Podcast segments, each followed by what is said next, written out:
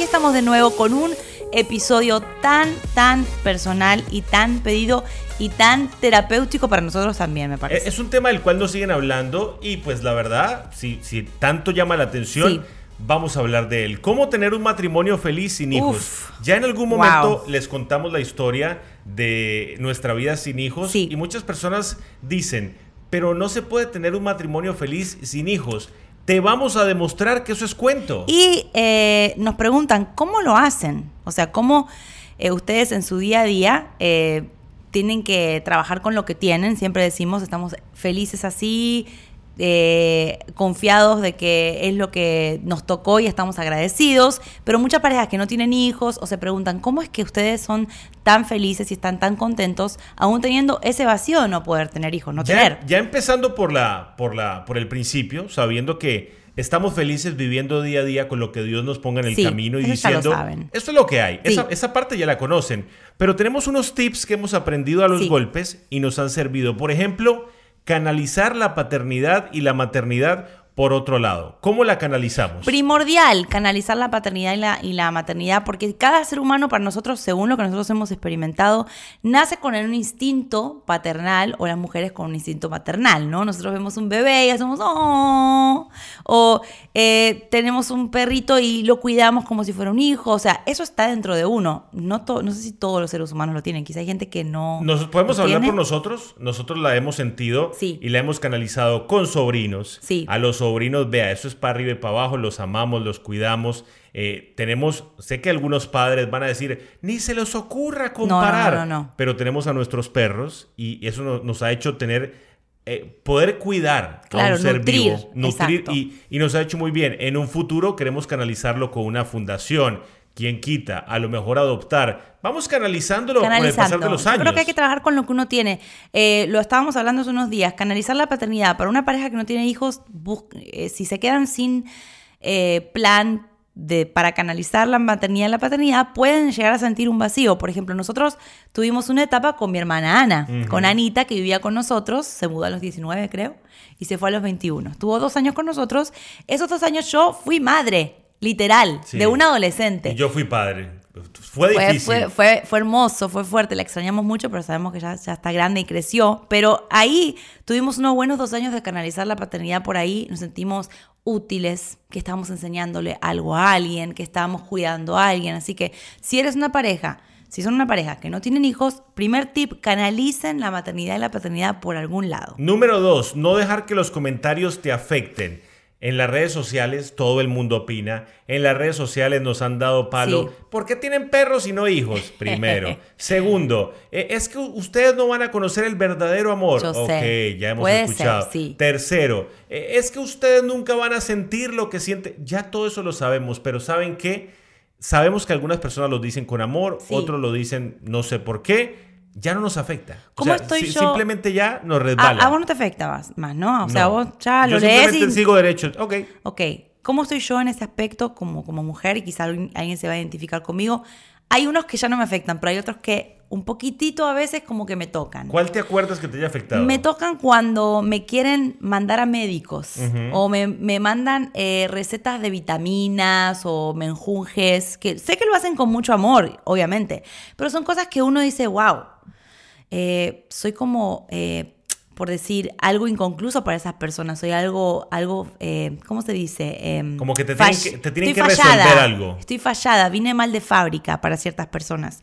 Y eso es lo que quizá me afecta en algún momento. Y yo creo que lo importante es superar esos comentarios en pareja. No, por ejemplo, imagínate que Laurita no me dijera que eso le afecta y yo estoy por ahí, que no me afecta nada. Bueno, entre los dos, por ejemplo, yo le dejé muy claro a Laurita que aunque los comentarios llegaran, a mí lo que me interesa es que ella sea mi esposa. Si llegan o no llegan los hijos, genial. Si no llegan, igual seguimos siendo un matrimonio, ¿no? Exacto, Santi. Eso es muy importante, que nos apoyemos, que hablemos, que estemos unidos, que estemos en la misma página. Punto número tres, tener un círculo que te apoye y no que te esté constantemente recordando que no tienen hijos o que le falta algo, sino que sea un círculo que sepa eh, en qué página están y cuál es el plan que tienen como pareja. Nosotros hicimos ese trabajo con nuestros padres. Oh, sí. Por ejemplo, a los suegros les decíamos, por favor, no nos presionen con el tema. A mi mamá le decíamos, please, madre, no nos presiones con el tema. Y, y yo tengo que decir, ha sido fundamental el hecho de que ellos no nos estén todo el tiempo. Claro. ¿Y para cuándo? ¿Y para cuándo? El entorno tiene que ser parte del plan, ¿no? Parte del plan de, seguir adelante. No puede ser el entorno que te retrase constantemente. Si tienes algún familiar que tú sabes que siempre que te ve te hace sentir mal porque eh, no quedan embarazados, entonces con amor se le comenta, se le habla, ¿no? Uno de ustedes. Y si lo entiende con amor, vea, tío, no moleste más que me tire el que tenga más confianza va y le dice, mira, eh, ayúdanos a, pues a avanzar, ¿no? A, poder eh, continuar con nuestra vida sin sentirnos mal.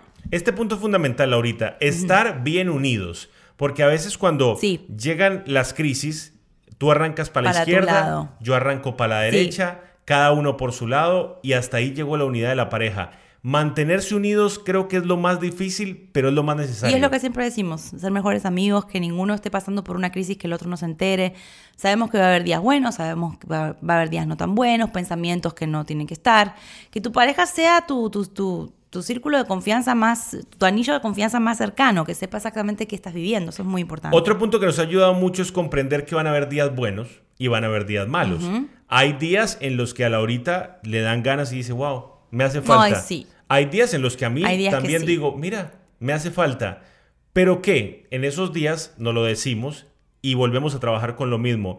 Si Dios quisiera que tuviéramos un bebé, ya lo hubiéramos tenido. A mí me gusta tener días donde tengo esa, esa ternura por un niño.